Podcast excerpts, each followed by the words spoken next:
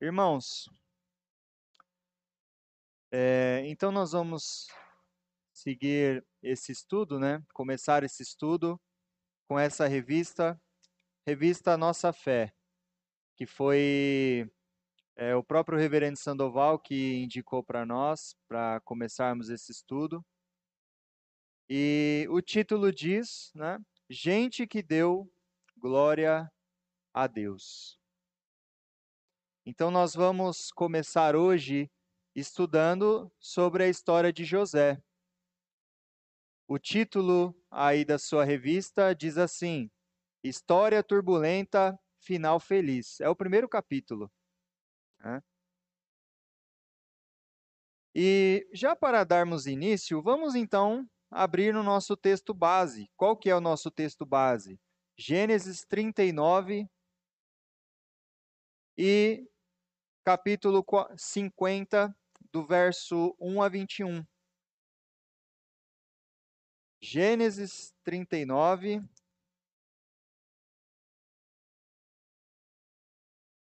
Nós vamos fazer a leitura do capítulo todo. E depois Gênesis 50, do 1 a 21.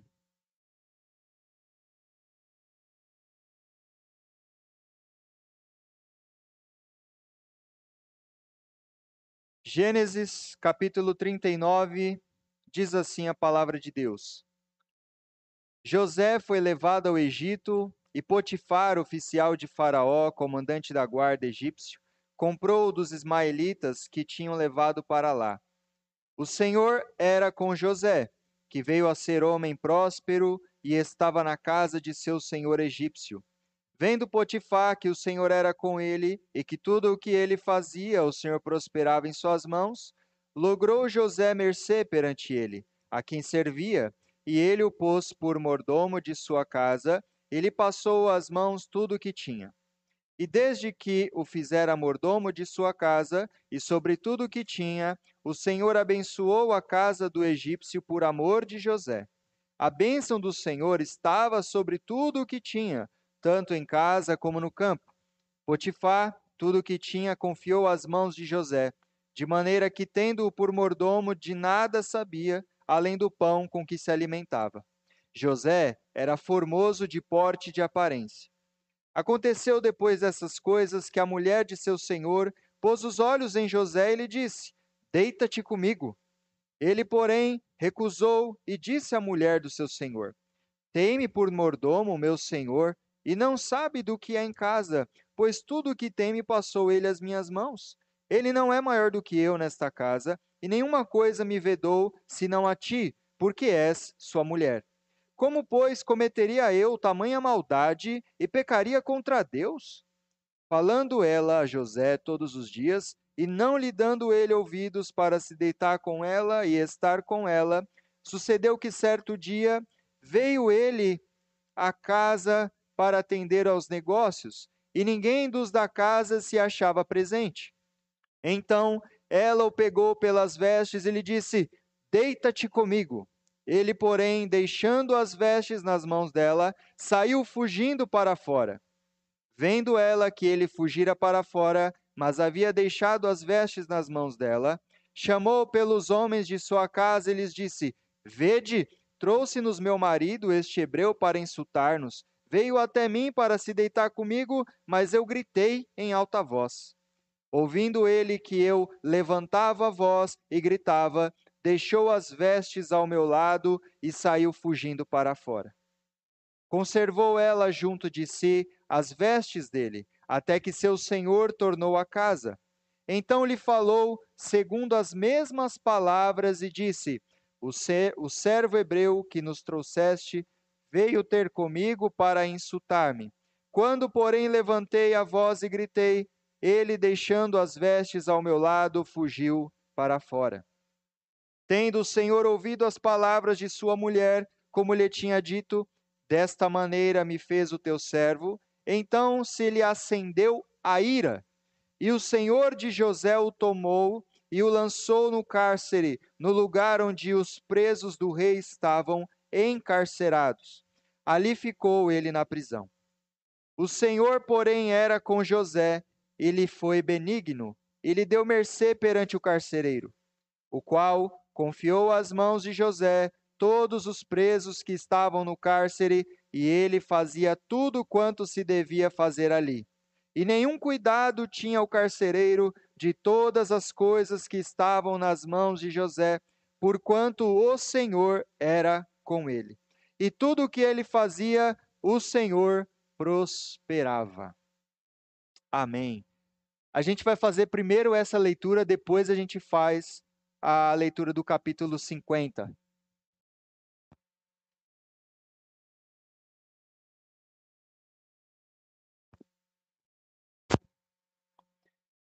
Irmãos,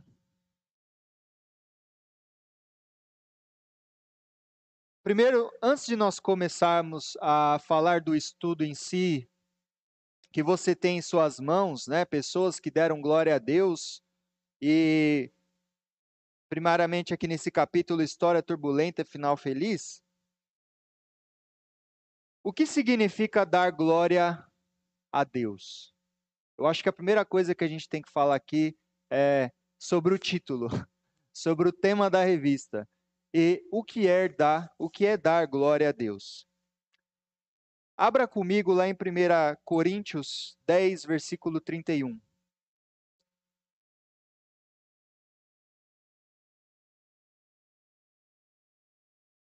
Primeira Coríntios 10, versículo 31.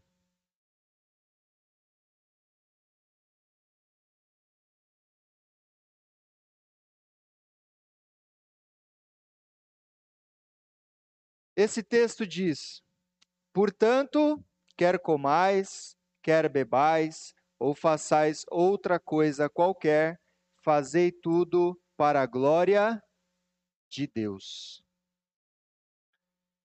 Uma das traduções para a palavra glória é opinião positiva a respeito de alguém, que resulta em louvor.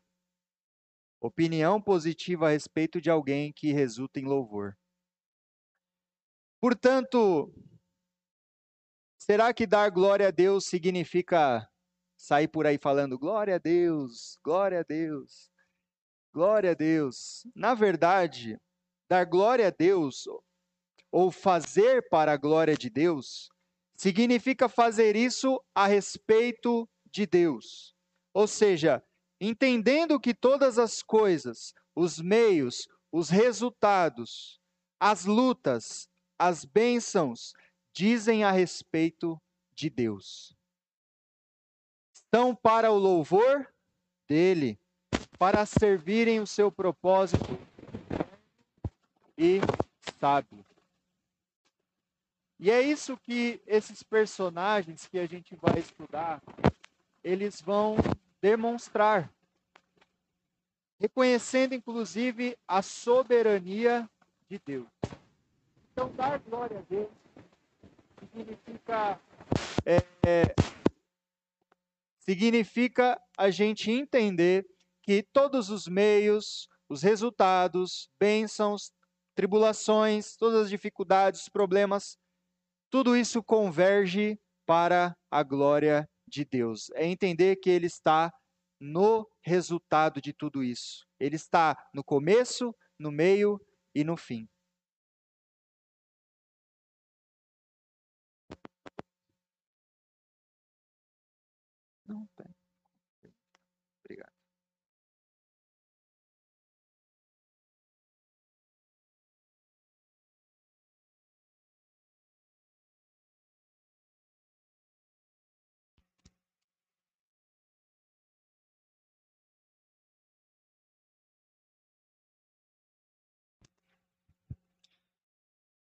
Bom, é...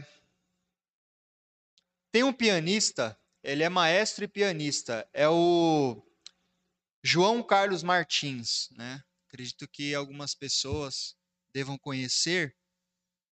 E uma vez eu vi uma entrevista dele que ele falou sobre toda a dificuldade dele que ele enfrentou e com relação também ao seu problema na mão, ele tem uma dificuldade, uma deficiência nas suas mãos, né? E, e uma em uma das suas mãos. E nessa entrevista, eu me recordo que o entrevistador entrou, entrou em um assunto com relação a Deus. Aí esse maestro, ele olhou assim para o entrevistador e falou assim: "Olha, realmente, Deus faz muitas coisas, mas tem uma coisa que Deus não faz, que é reger.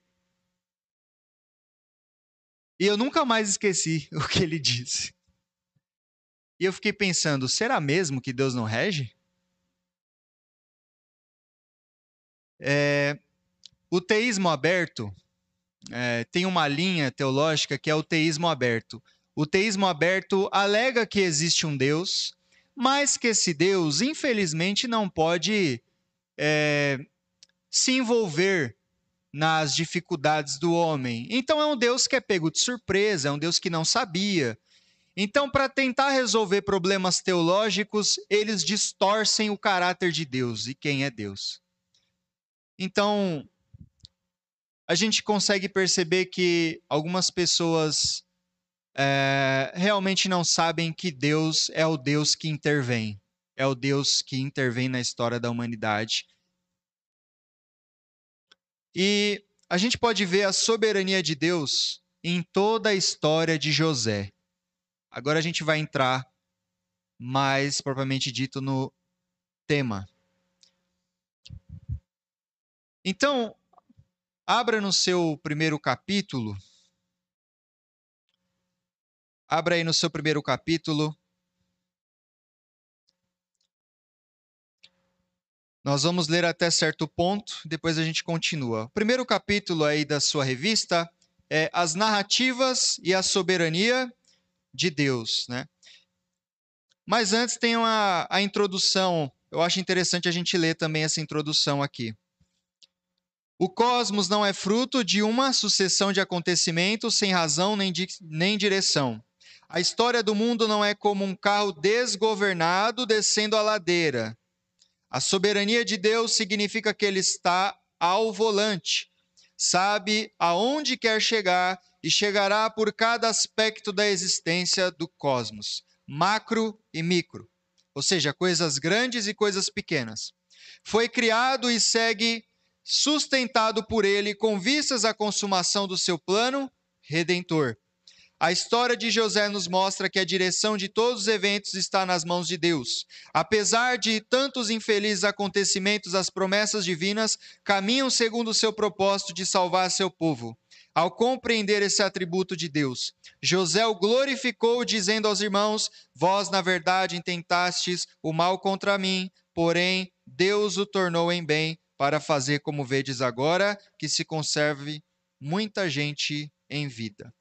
Então, essa introdução já esclarece novamente para nós que Deus está no volante. Deus é o Deus soberano que conduz a história do seu povo e a história da redenção. Nada acontece por acaso. É...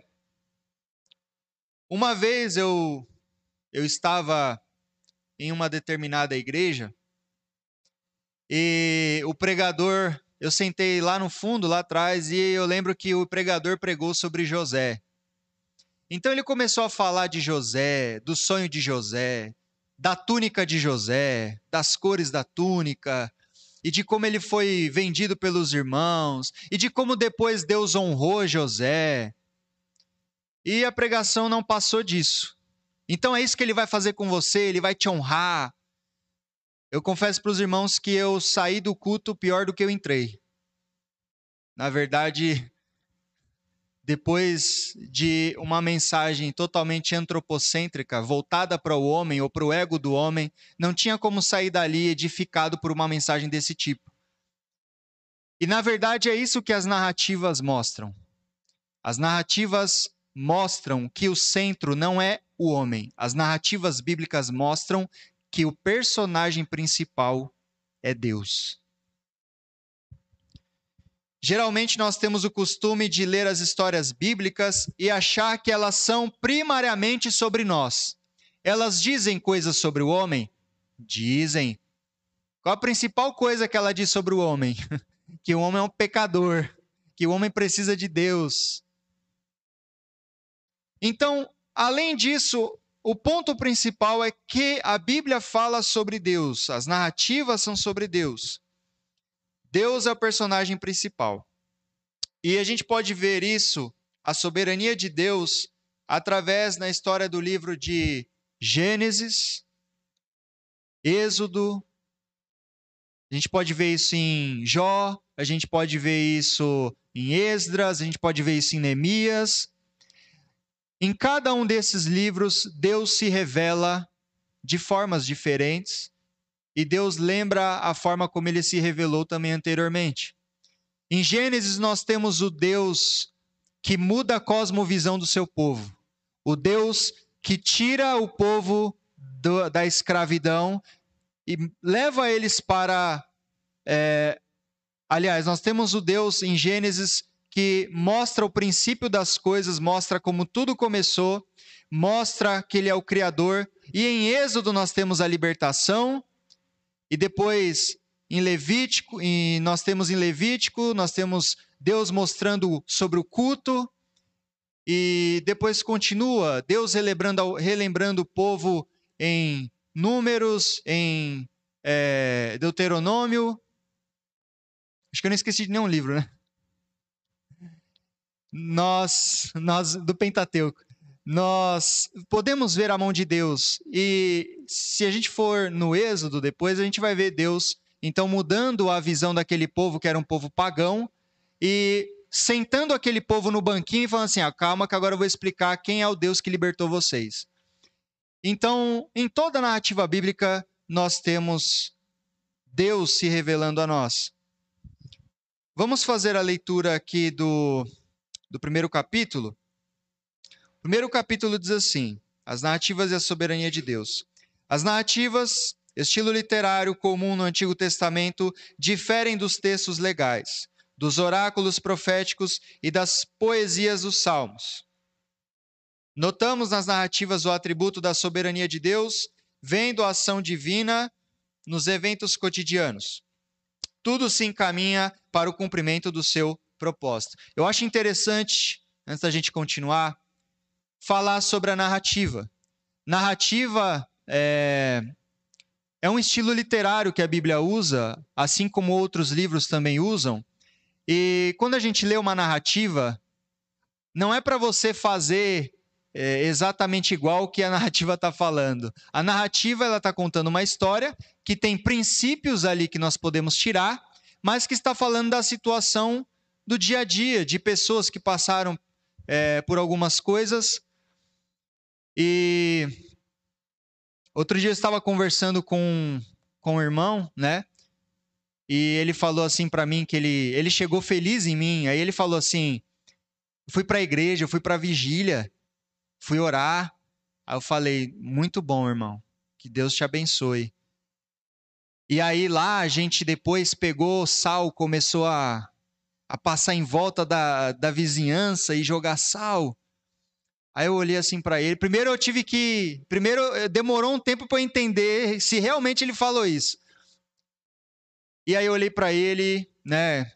O irmão estava na, na ignorância. Aí eu falei para ele, com todo carinho: irmão, é, você, você crê que, que a Bíblia ensina isso? Você acha que isso é um princípio bíblico? Aí ele falou assim: ah, uma questão de fé, né? Aí ele quis jogar para pegar uma narrativa e falar que o povo deu a volta lá e tudo mais. Acredito que era a passagem da, da, da, da Jericó, né? Onde as pessoas, onde o, povo de Deus deu a volta ali nas muralhas. Aí eu tive que explicar para ele sobre a narrativa bíblica. Ali é uma narrativa, não está falando para ninguém sair por aí dando volta no quarteirão. Então, muitas vezes nós lemos a Bíblia e as narrativas esquecemos os princípios que ela ensina, e aí então a gente acha que aquilo ali é algo literal para a gente fazer igual. Não é uma passagem normativa, é uma narrativa. Não é igual uma carta doutrinária que está nos ensinando ali é, o que fazer, o que não fazer, por exemplo. Ou até os Dez Mandamentos, que serve como uma normativa, uma regra. É, e é precisamente, voltando aqui para o nosso texto, precisamente isso que vemos na narrativa sobre a vida de José, iniciando com Gênesis 37. Esse relato é marcado por altos e baixos entrelaçados, principalmente aos episódios da vida de Jacó e de Judá, filho predileto de Jacó. José desperta ciúmes nos irmãos. O drama familiar se agrava quando José conta um sonho cuja interpretação era que um dia ele reinaria sobre sua família. O ódio se intensifica e os irmãos planejam assassinar o rapaz. Mas afinal, José é apenas vendido como escravo e Jacó é levado a crer que seu filho predileto fora morto. Então, qual é a história de José? A gente sabe que José é um dos filhos de Jacó, né? E José, então, um filho muito querido por ele, mas ao mesmo tempo um pouco mimado, né? A gente consegue ver isso nos sonhos que ele teve e foi logo falar para seus irmãos, sabendo que seus irmãos já tinham é, ciúmes dele, vamos dizer assim. Depois ele aprende isso conforme a sua vida, ele amadurece. Mas nós sabemos que José, ele é vendido pelos seus irmãos? Ele é jogado no poço, vendido pelos seus irmãos, vai parar na casa de Potifar. Lá na casa de Potifar, ele, ele é exaltado ali, vamos dizer assim, como administrador, porém depois ele é, é arma uma cilada para ele, a esposa de Potifar. Vai parar na prisão, na prisão ele é colocado como um chefe dos carcereiros, vamos dizer assim. Então, ali ele recebe duas pessoas, o copeiro e o padeiro. Padeiro. Os dois têm um sonho, revelam para ele o sonho, ele, com a direção de Deus, interpreta. Um vai, morre enforcado, e o outro vai servir novamente o rei. Né? Depois, então, José é esquecido por esse copeiro, e depois ele é lembrado pelo copeiro. Lembrado quando Faraó ele tem um sonho e nesse sonho ele sonha ali com aquelas sete vacas magras, sete vacas gordas, se não me engano, e depois sete vacas magras. Conta para José, José interpreta o sonho, José é colocado como governador, que é alguém, é o mais poderoso depois de Faraó, à direita de Faraó, vamos dizer assim. E todos nós sabemos ali então que ele foi colocado ali para preservar o povo de Deus, a sua família. Bom, nós podemos ver primeiro Deus guiando os resultados com sua soberania em toda essa história de José. É claro que você pode ler a história toda depois é, na sua casa, a história de José, mas vamos ver alguns detalhes que às vezes passam despercebidos. Abra sua Bíblia, deixa ela aberta né, em, em Gênesis 37. Gênesis 37, verso 13 ao 17.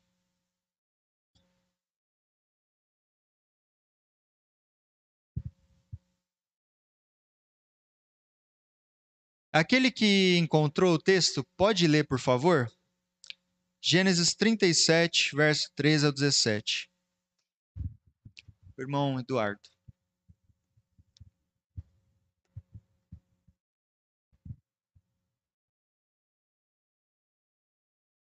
Perguntou Israel a José: Não apacentam teus irmãos o rebanho em Siquém?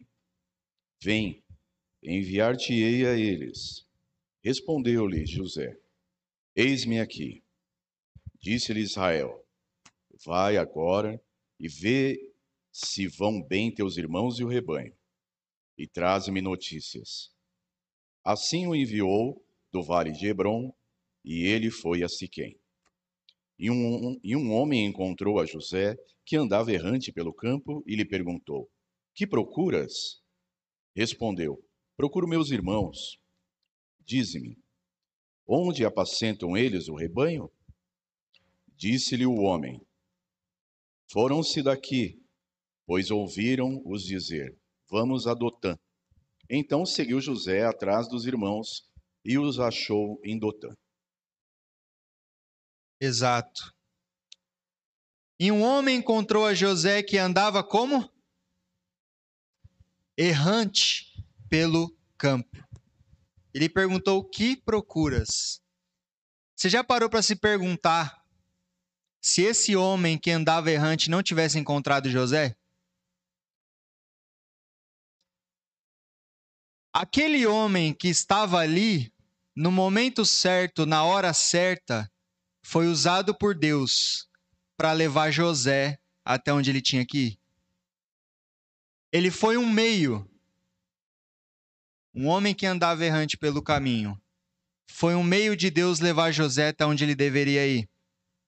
Mas não somente isso. Aqui a gente está vendo os detalhes, né? A gente está vendo Deus como soberano mas às vezes é difícil enxergar os detalhes. Deus é soberano, mas no meio de tudo isso, dessa história, tem um ponto que liga a outro, que liga a outro, que liga a outro, que liga a outro. É assim na minha história, na minha vida e na sua também. Uma coisa leva a outra. E a gente viu aqui. Agora, quando a gente lê também, no capítulo 37, verso 24 a 28, eu vou fazer a leitura aqui, os irmãos podem achar o texto também. No capítulo 37, 24 a 28. E tomando-o, lançaram na cisterna vazia, sem água. Primeira coisa, quando ele chegou lá, o que, que fizeram com ele? Lançaram ele, queriam matar, né? Mas um dos seus irmãos é, falou assim: não, não vamos matar ele. Então jogaram ele dentro da cisterna. Ora, sentando-se para comer pão, olharam e viram que uma caravana de ismaelitas vinha de Gileade. Seus camelos traziam aromatas, bálsamo e mirra que levavam para o Egito. Então disse Judá a seus irmãos: De que nos aproveita matar o nosso irmão e esconder-lhe o sangue? Vinde, vendamo-lo aos ismaelitas, não ponhamos sobre ele a mão, pois é nosso irmão e nossa carne. Seus irmãos concordaram. E passando os, mar... os mercadores midianitas, os irmãos de José o alçaram e o tiraram da cisterna e o venderam por vinte ciclos de prata aos ismaelitas. Estes levaram José ao Egito. Agora pare para se perguntar o que aconteceria se aquela caravana de ismaelitas não tivesse passado ali. Aquela caravana é, não estivesse ali para. Os midianitas não estivessem ali para recolher, para comprar José. Tudo isso faz parte. José errante pelo caminho, José encontrado, José é lançado no poço, José é vendido pela cara, para a caravana de, dos midianitas, para os midianitas. Só que em Gênesis 37, verso 36, diz mais coisas para nós. Entremetentes, os midianitas venderam José no Egito a Potifar, oficial de Faraó, comandante da guarda. Agora pense também se Potifar não tivesse comprado José. Quando você olha essa narrativa e esses detalhes, começa a se perguntar: e se não? E se não tivesse isso? Gênesis 40, verso 1 a 4. Passados essas coisas, aconteceu que o mordomo do rei do Egito e o padeiro ofenderam o seu senhor, o rei do Egito.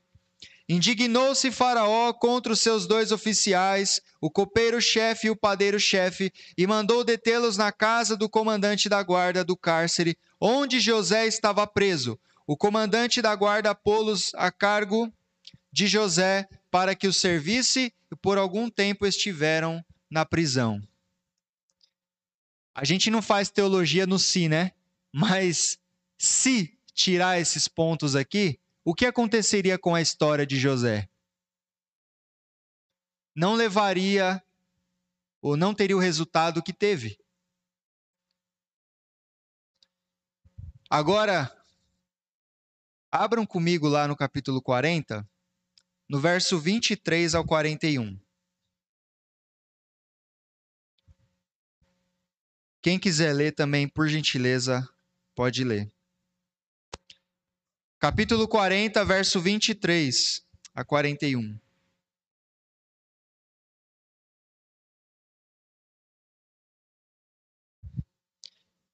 Ah, tá. Então, é, desculpa, me equivoquei.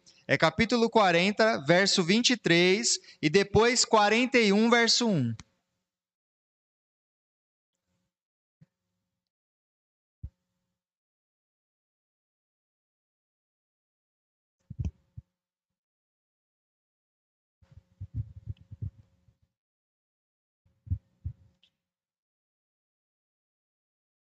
O copeiro-chefe, todavia, não se lembrou de José, porém dele se esqueceu.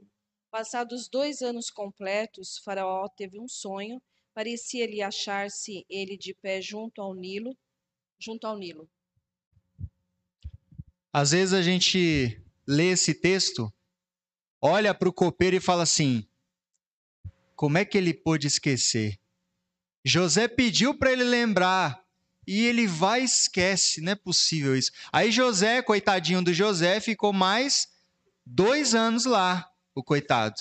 E o copeiro, sabe, do lado do rei, servindo.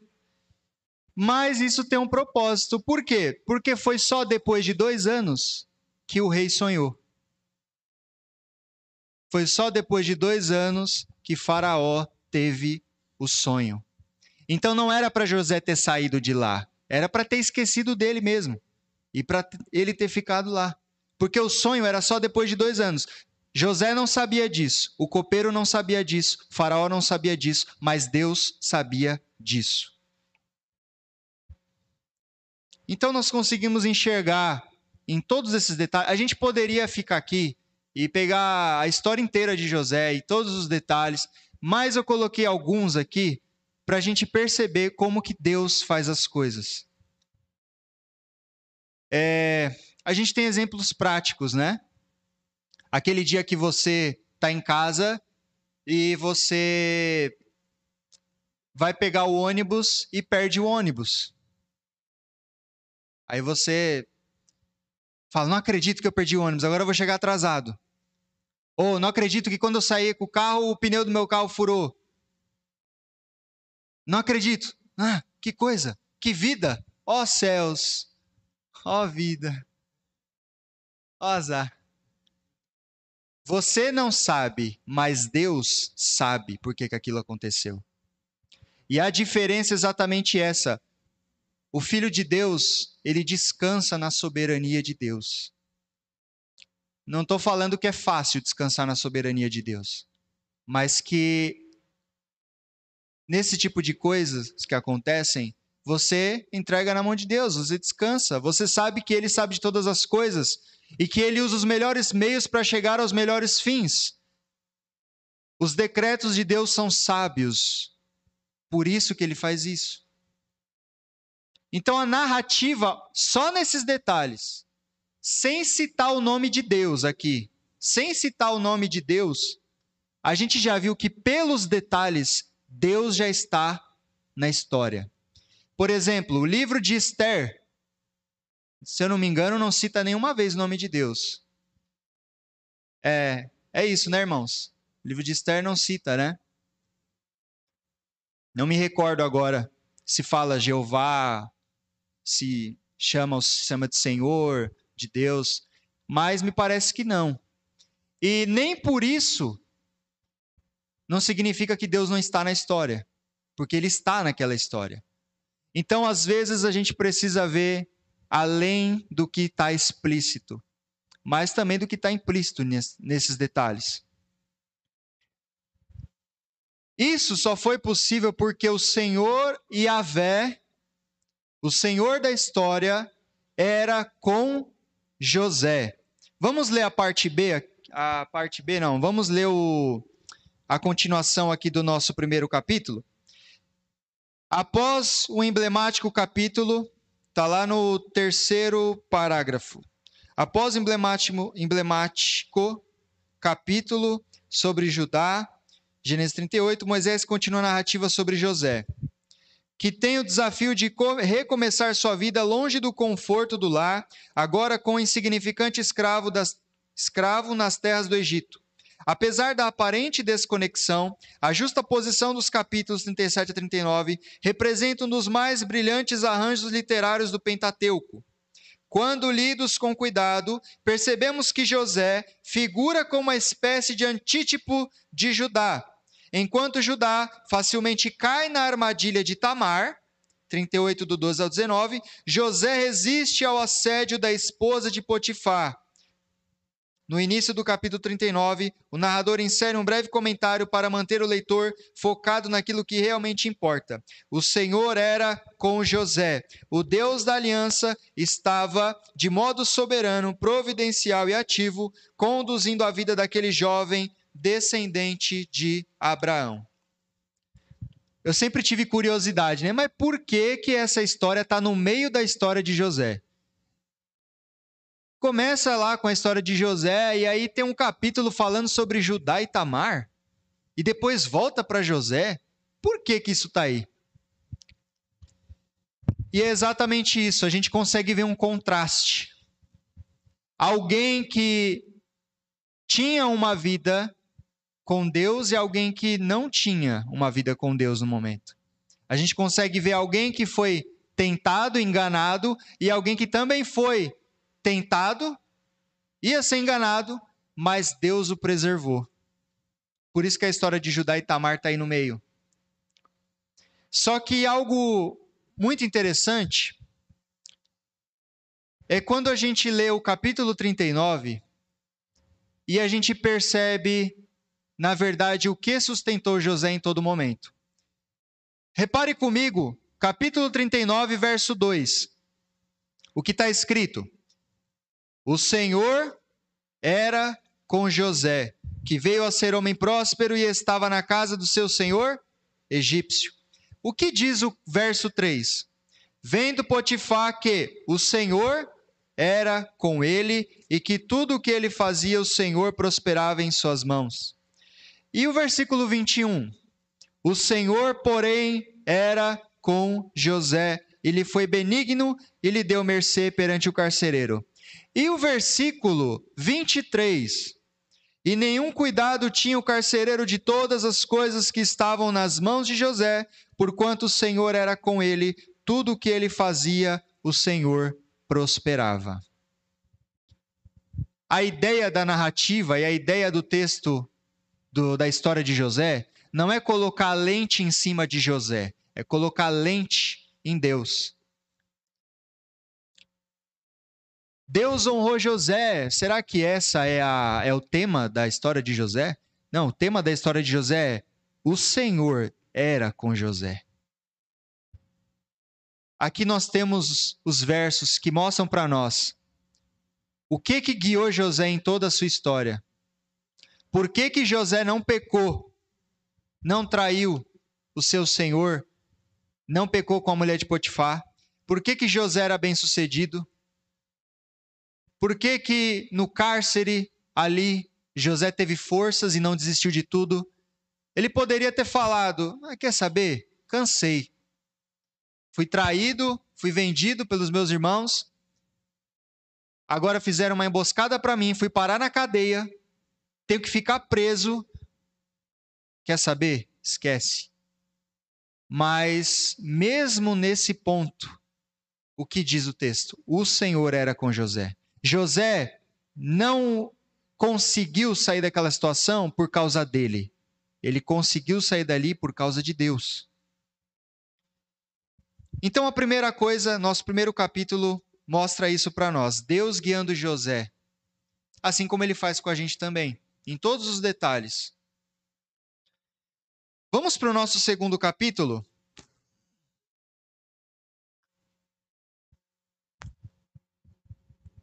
O Eduardo, o Eduardo que falar.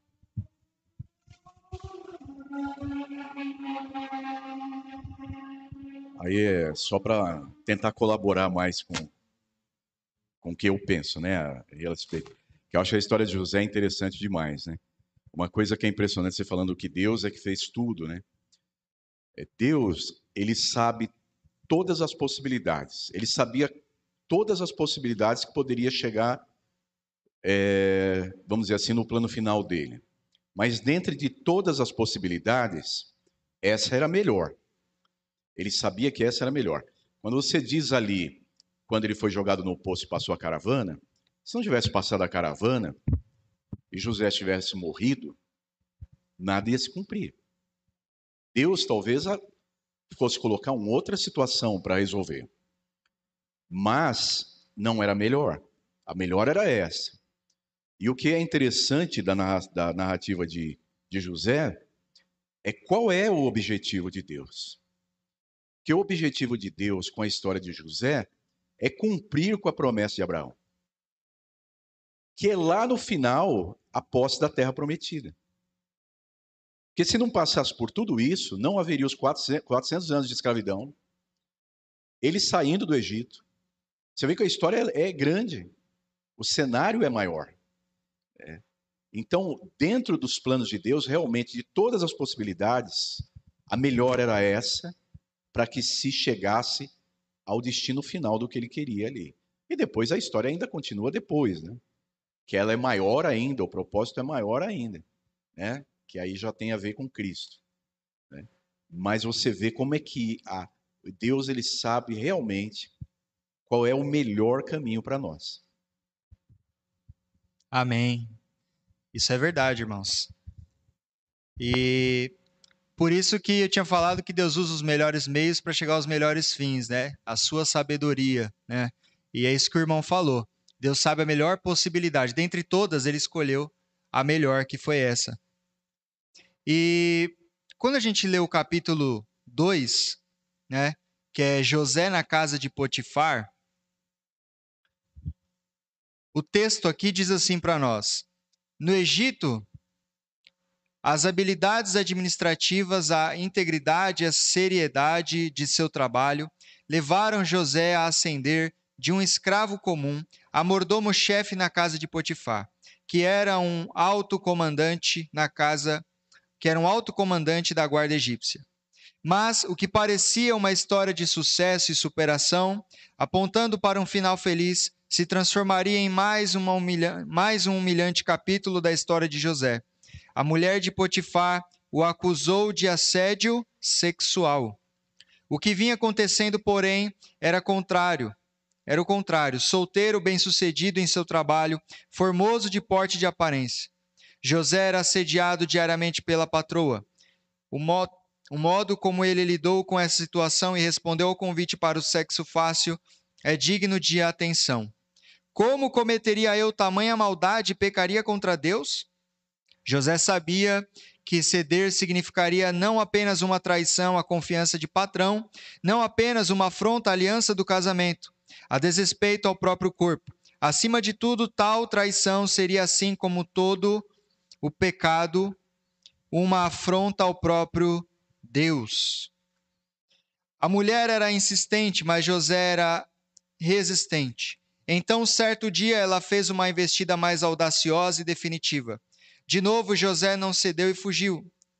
Humilhada e furiosa, a mulher de Potifar o acusou, e ele foi preso em virtude de um erro que não cometeu.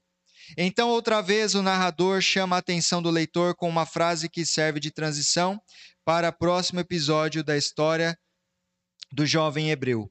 O Senhor, porém, era com José. Essa pequena frase tem mais importância do que imaginamos, pois ela nos lembra de que a Escritura é a revelação de Deus acerca de si mesmo. As histórias bíblicas não são sobre personagens modelo, mas sobre Deus. Acima de tudo, o Senhor é, está nos ensinando quem Ele mesmo é e como conduz a história do seu povo.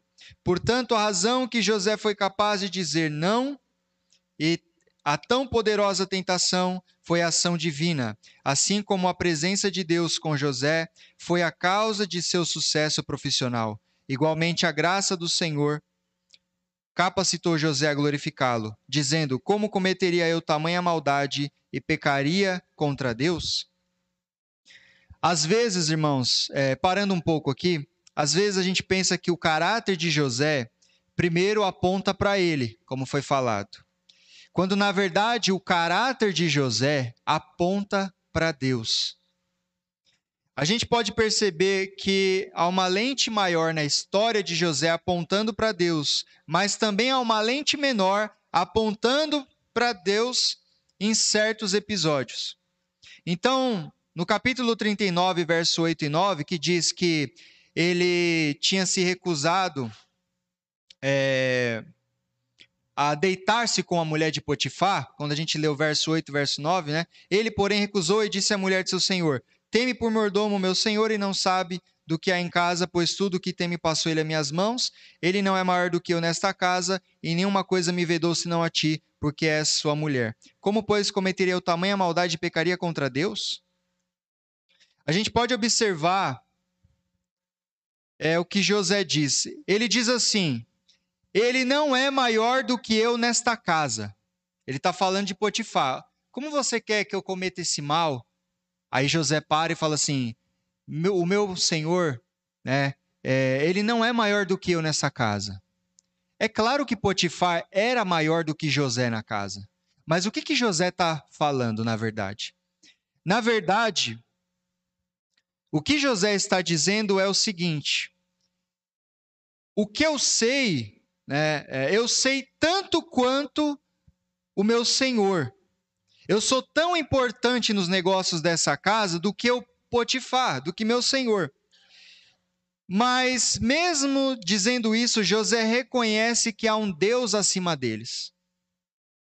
Então direciona esse ato como uma maldade com o seu próximo e uma desobediência contra Deus. Então, quando José fala assim, como cometeria o tamanha maldade contra Deus, contra é, o meu Senhor, e depois ele fala, o meu Senhor não é maior do que eu, o que ele está dizendo é, o meu Senhor é maior do que eu, e eu sei tanto quanto ele, mas tem alguém que é maior do que nós dois juntos, que também está aqui. A mulher não estava vendo, mas Deus estava ali. E é por isso que José fala isso. Tem alguém maior do que todo mundo aqui que está presente. Aqui nós vemos que José demonstra o conhecimento de Deus, a quem ele serve, que é um Deus santo. O que ele tinha de palavra era a palavra passada de geração em geração. Então a gente consegue perceber que através da atitude de José, ele aponta para Deus. Ele aponta que há um Deus santo. José não tinha a palavra escrita, José tinha a palavra passada de geração a geração, mas ele tinha a palavra. E ele revelou ali o atributo de Deus, a santidade de Deus. Podemos observar no texto que a mulher de Potifar investiu de forma pesada contra José. Na verdade, ela achava que José só não aceitou porque tinha gente na casa. Depois ela investe, não é? Da última investida. É como se ela dissesse assim: Isso aí é mentira. Esse José aí não é servo de Deus coisa nenhuma. Deixa todo mundo sair dessa casa aqui, aí a gente vai ver quem ele é realmente. Então ninguém estava em casa e ela deu a última investida. Mas a gente percebe que o pressuposto de José é o que ele tem, o conhecimento que ele tem sobre Deus. É por isso que ele não cai. Pela atitude de José, a gente pode ver que ele mostra a santidade de Deus, a onipresença de Deus, a onisciência de Deus. Ele não trata Deus como alguém que não enxergaria dentre as paredes. Não, a gente está dentro tem parede aqui, então Deus não está, Deus não está vendo, Deus não está presente. Não, ele trata Deus como alguém onipresente, onisciente e um Deus santo. Perceba como os pressupostos que você tem de Deus, as bases que você tem sobre Deus, vão guiar a sua vida.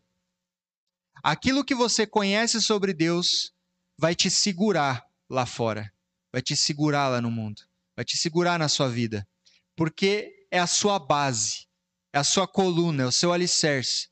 Alguém que tem um conhecimento distorcido sobre Deus vai viver de forma distorcida. Alguém que tem um conhecimento exato sobre Deus, como ele revela na Escritura, vai conseguir demonstrar isso na prática, na sua vivência. Então, quando José disse: Cometeria eu tamanha maldade pecaria contra Deus, na verdade ele está demonstrando que, mesmo em terra estranha, em terra estranha, Deus está com ele, não tinha abandonado ele. José estava onde? José estava numa terra estranha. José estava na maior potência, né? A potência mundial da época, que era o Egito. Ele era a semente santa no meio da semente da serpente ali. E mesmo assim, longe, estou longe da minha família, longe da minha família, fui vendido, estou aqui. Vou guardar sobre quem é Deus? Mesmo nessas condições, quem era Deus estava firmado no coração dele. No meio da idolatria, um povo pagão, exatamente. Um povo pagão. Qual que é a diferença do cristão hoje? Nenhuma. Você está inserido no mundo. Né? Tem o tema da igreja que a gente está, é o segundo ano, né? É... Vivendo no mundo sem ser, no mundo, sem ser do mundo, cumprindo a missão. Sem ser do mundo, cumprindo a missão. Era isso que José estava fazendo. Agora, continuando aqui o nosso texto. Sim, o irmão presbítero Neri, ele quer falar?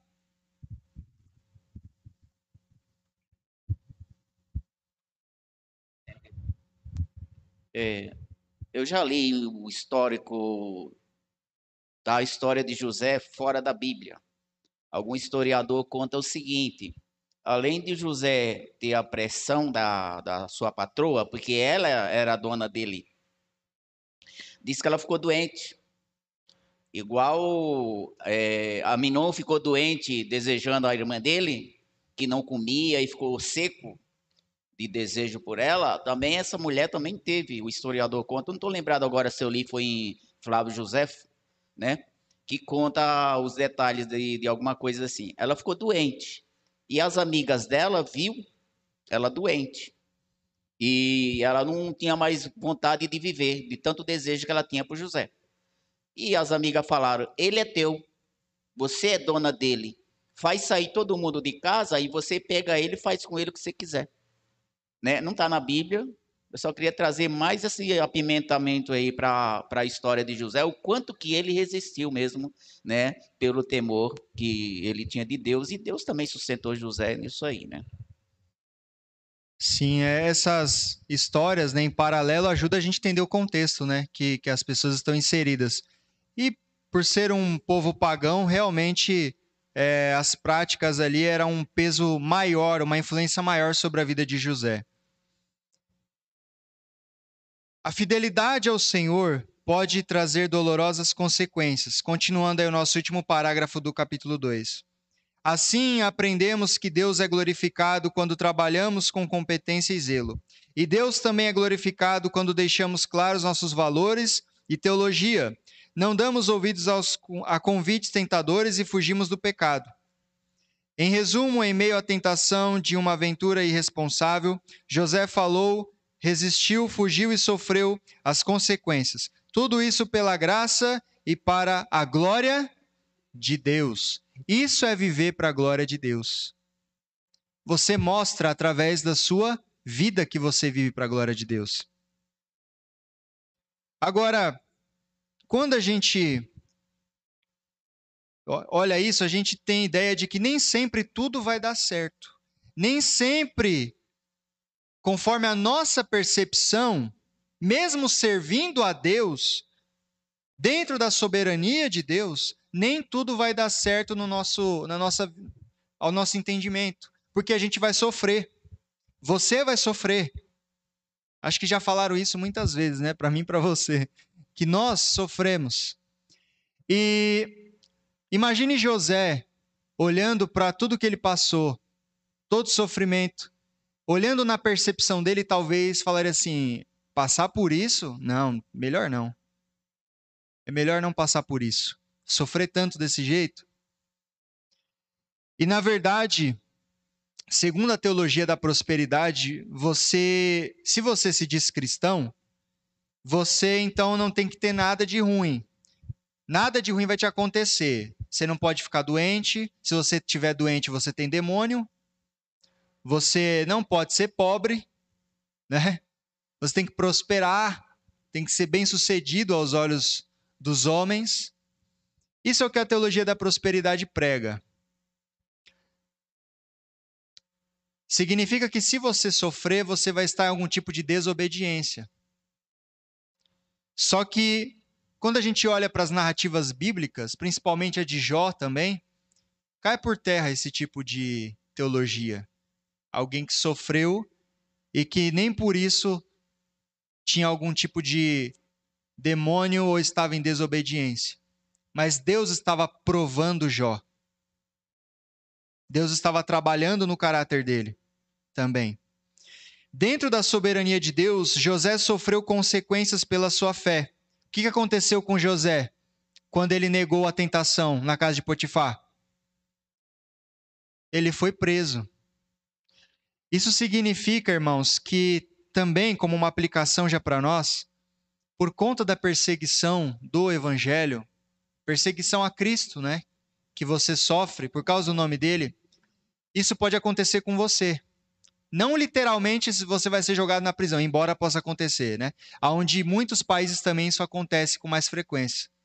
Mas você recebe perseguição ideológica, você recebe outros tipos de perseguições porque você faz parte do povo de Deus. Então saiba que quando você negar a tentação, negar o que o mundo te oferece, você vai sofrer também por isso. E pode acontecer. Então a história de José também aponta para isso. Aponta mostrando uma fidelidade a Deus que também pode vir consequências. Mas mesmo assim, nessas consequências, o Senhor era com José. E o Senhor é comigo e com você passando por isso também. Agora sim, partindo para o terceiro capítulo da nossa revista, vamos fazer a leitura do capítulo 50, do verso 1 a 21. Eu vou pedir para algum irmão, por gentileza, aquele que puder fazer a, a leitura.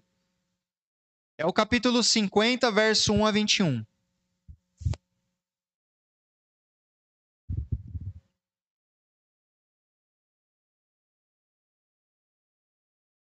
É, capítulo 50, do 1 a 21.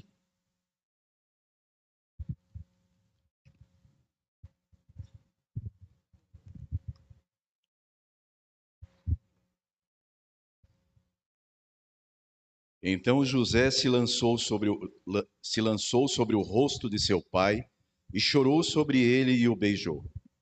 Ordenou José a seus servos, aos que eram médicos, que embalsamassem a seu pai. E os médicos embalsamaram a Israel, gastando nisso 40 dias, pois assim se cumprem os dias dos embalsamamento. E os egípcios o choraram 70 dias. Passados os dias de o chorarem, falou José à casa de Faraó: Se agora achei mercê perante vós, rogo-vos que faleis aos ouvidos de Faraó, dizendo: meu pai me fez jurar, declarando: Eis que eu morro, no meu sepulcro que abri para, minha, para mim na terra de Canaã, ali me sepultarás. Agora, pois, desejo subir e sepultar meu pai, depois voltarei. Respondeu Faraó: Sobe e sepulta o teu pai, como ele te fez jurar. José subiu para sepultar o seu pai, e subiram com ele todos os oficiais de Faraó, os principais de sua casa e todos os principais da terra do Egito, como também toda a casa de José e seus irmãos e a casa de seu pai. Somente deixaram na terra de Gozen as crianças, os rebanhos e o gado. E subiram também com ele todos os to, tanto carros como cavaleiros. E o cortejo foi grandíssimo. Chegando eles, pois, à eira de Atade, que está além do Jordão, fizeram ali grande e intensa lamentação. E José pranteou seu pai durante sete dias. Tendo visto os moradores da terra, os cananeus, o luto na ira de Atade, disseram: Grande pranto é este dos egípcios. E por isso se chamou aquele lugar de Abel Mizraim, que além que está além do Jordão. Fizeram-lhe seus filhos como lhe havia ordenado. Levaram-no para a terra de Canaã e o sepultaram na caverna do campo de Macpela, que Abraão comprara com o campo por posse de sepultura a Efron, o Eteu, fronteiro a Manre. Depois disso, voltou José para o Egito, ele, seus irmãos e todos os que e todos que com ele subiram a sepultar seu pai. Vendo os irmãos de José que seu pai já era morto, disseram: É o caso de José nos perseguir e nos retribuir certamente o mal todo que lhe fizemos. Portanto, mandaram dizer a José: Teu pai ordenou antes da sua morte, dizendo: Assim direis a José: Perdoa, pois, a transgressão de seus irmãos e o seu pecado, porque teu fizeram, porque te fizeram mal. Agora, pois, te rogamos que perdoe a transgressão dos servos do Deus de teu pai. José chorou enquanto lhe falavam. Depois vieram também seus irmãos prostraram-se diante dele e disseram: Eis-no aqui por teus servos. Respondeu-lhes José: Não temais, acaso estou eu em lugar de Deus? Vós, na verdade, intentaste o mal contra mim, porém Deus o tornou em bem, para fazer, como vedes agora, que conserve muita gente em vida. Não temais, pois, eu vos sustentarei a vós outros e a vossos filhos. Assim os consolou e lhes falou ao coração.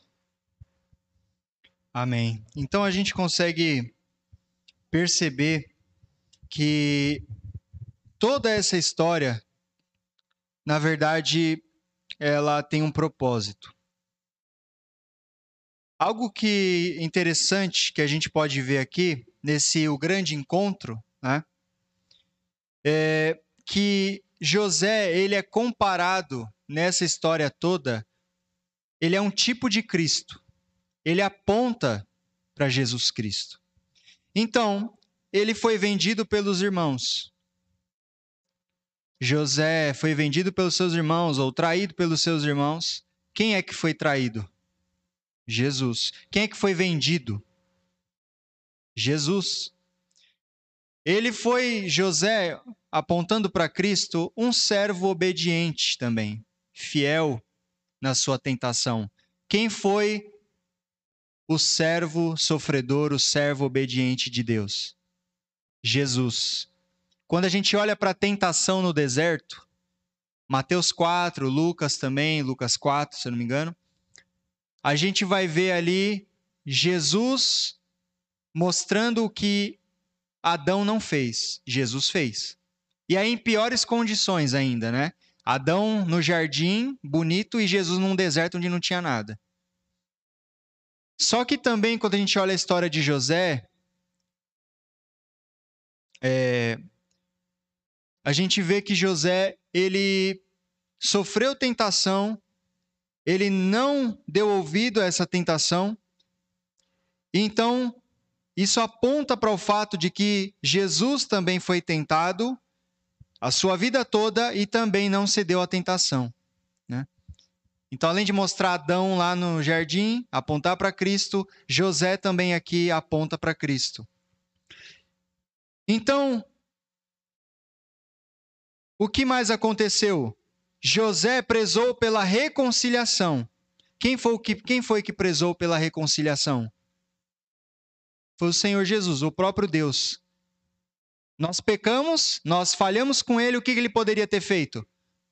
Não, vou começar de novo, vou fazer outra coisa. Mas se ele fizesse isso, ele, na verdade, estaria dizendo que o seu plano A não deu certo, ele vai para o plano B. Mas Deus não tem plano B, Deus só tem plano A, porque o plano dele sempre funciona. Então, quem prezou por reconciliação também foi José, apontando para Jesus. Quem foi que assentou-se à direita do homem mais poderoso do mundo? José assentou-se à direita do homem mais poderoso do mundo. E quando Jesus foi assunto aos céus, aonde que ele se sentou? À direita de Deus Pai Todo-Poderoso. Depois da sua obra concluída, ele foi exaltado à direita de Deus. Perceba como a história de José é, não é só sobre José. Na verdade, é muito mais sobre o plano da redenção de Deus. Agora, outra coisa interessante, a gente vai ler. Foi o Salvador, é, exatamente. É isso mesmo. Foi o Salvador, foi o Redentor. É isso mesmo. Assim como a gente percebe a história de José, a gente vê também o que Jesus realizou, apontando para ele. Quando a gente lê o capítulo 3, fazendo aqui a, a leitura desde o início, que diz: A tentação agora para o jovem hebreu era pensar que Deus abandonara, mas no calabouço Deus também reina soberano. A humilhação de José ali precedeu sua exaltação. Esse caminho da ruína, a glória se viu no modo como o Senhor usou para proclamar, proclamar não apenas condenação, mas também salvação. A notícia de que havia no calabouço o intérprete de sonhos chega a Faraó, precisamente quando o monarca precisava de alguém com esse dom. Deus fez José saber o que iria acontecer. Por isso, suas palavras foram fundamentais para o Egito se preparar estocando mantimento preventivamente para enfrentar um grande período de escassez. José se torna então um, uma das mais importantes figuras do Grande Egito. Definitivamente, Deus não abandonara aquele jovem, descendente de Abraão. Tanto na humilhação quanto na exaltação, o Senhor estava com ele. Olhando para Jesus, este é meu filho amado em quem me comprazo. Deus sempre também esteve com o Senhor Jesus. A essa altura na narrativa está muito claro que Deus estava no controle.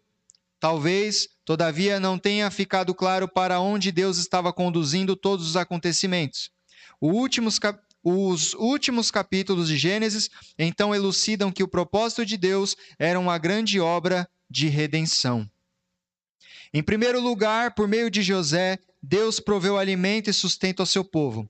Os sete anos de fome revelados no sonho de Faraó e interpretados por José assolaram o Egito e as nações vizinhas. Porém, apenas o Egito havia se preparado para tamanha calamidade.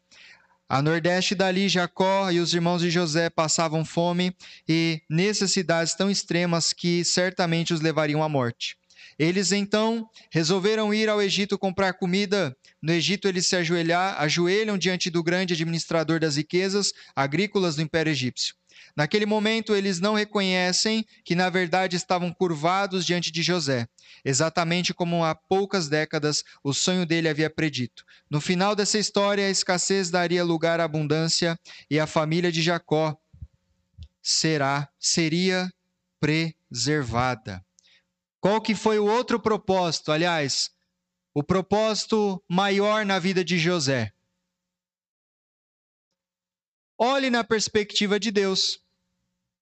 Deus não faz nada por acaso. Quando a gente lê esses textos, e a gente lê, por exemplo, o capítulo 50, verso 20, o que, que José disse? Vós, na verdade, intentastes o mal contra mim, Porém, Deus o tornou em bem para fazer como vedes agora, que se conserve muita gente em vida. Deus estava preservando a semente santa. Esse era o propósito maior na vida de José. O propósito da narrativa de José não é mostrar que Deus vai te, te honrar, Deus vai te exaltar, você vai dar volta por cima. O propósito na vida de José, na narrativa de José, é mostrar Deus preservando a semente santa. Porque dali, então, daria seguimento, teria sucessão para todos os demais nascimentos da, do povo de Deus, da semente de Deus, até chegar a Cristo. E é interessante porque ele entende que o mal foi tornado em bem por Deus. Ou seja, vocês tentaram mal, vocês fizeram isso, vocês são responsáveis por isso. Vocês realmente são responsáveis, os irmãos. Só que Deus tornou esse mal em bem. Até o que às vezes não dá certo, Deus torna em bem. A irmã Marli, a irmã Marli, a irmã Marli quer falar, por favor.